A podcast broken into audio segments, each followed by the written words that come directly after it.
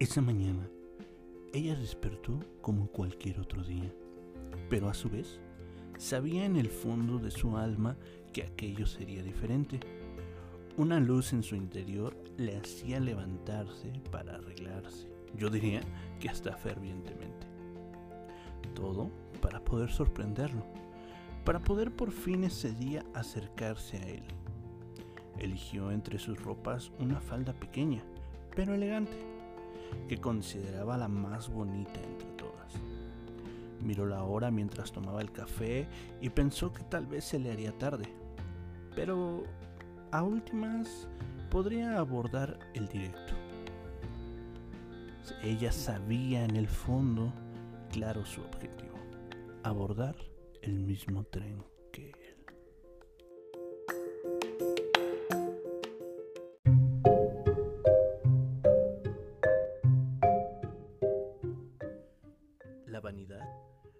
no era algo que la describía, más al contrario, ella pensaba que tal vez si ella fuese un poco más bella, un poco más alta, como esas chicas que aparecen en catálogos, en folletos, en revistas, tal vez, y solo tal vez, él volvería a mirarla.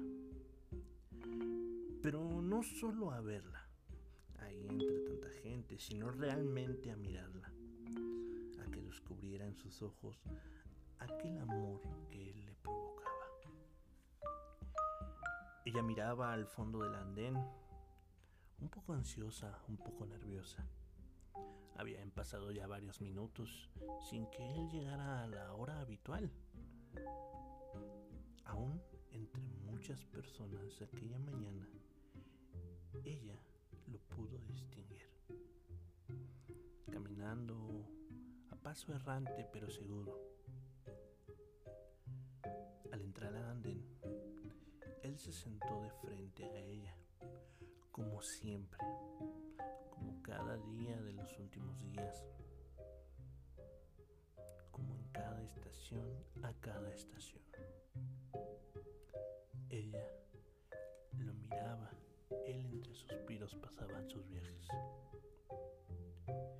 Y entonces por fin armándose de valor entre balbuceos y entre palabras a medias, ella le llamaba. Él volteaba con una mirada de asombro, pero a su vez de felicidad. Y es que él inmediatamente le contestó lo mucho que la extrañaba, lo mucho que deseaba que por fin esas palabras salieran de su boca.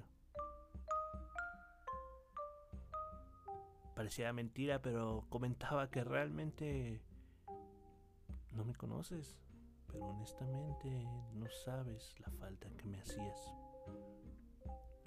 Y por fin, por fin sus labios se fundieron en ese beso tan especial, tan esperado para ella.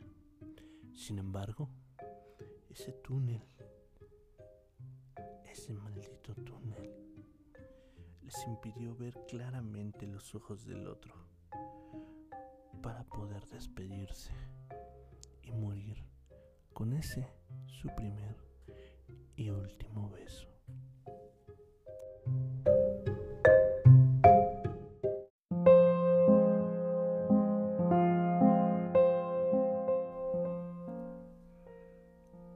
Posible imaginar siquiera lo que es simplemente un día no volver a casa. O tal vez que alguno de tus familiares no vuelva más.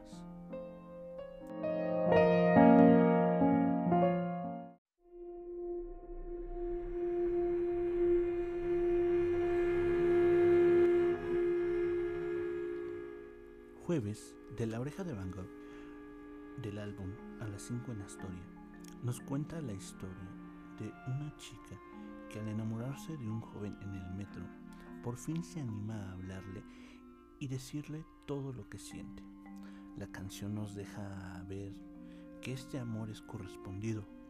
Sin embargo, la historia se ambienta el jueves 11 de marzo de 2004, cuando a las 7 y media de la mañana más de 10 bombas en diferentes vagones del metro tomaron la vida de nuestra personas. Los atentados del 11M, como se conocería después, fue una de las tragedias más fuertes de España. En homenaje a estas víctimas, hoy te invito a reflexionar nuestro día a día, nuestra vida y cómo la estamos llevando. Nadie sabe ni conoce el futuro, ni lo que pasará en lo personal, en lo familiar, en lo laboral, ni hoy, ni en dos horas, ni mañana. Acércate a tus seres queridos, ama sin reproches, vive sin miedo, anímate a ir por eso que tantas dudas te ha estado generando. Hoy tienes ante ti esta canción que realmente nos deja ver una historia una historia tan bella pero tan cruel, pero a su vez tan real. Realmente te digo esto de todo corazón. No busques una vida con un bello cuento, mejor vive sin tanto cuento, por favor.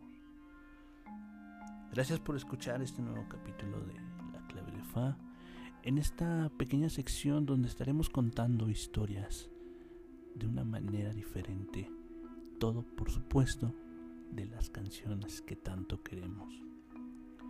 Te invito nuevamente a que puedas seguirnos en nuestra fanpage de Facebook, que lleva por nombre igual, Clave de Fa, ya que ahí estaremos subiendo un poquito de contenido y te estaremos avisando en cuanto estemos subiendo nuevos capítulos. Por mi parte es todo y ten muy buenos días, tardes o noches.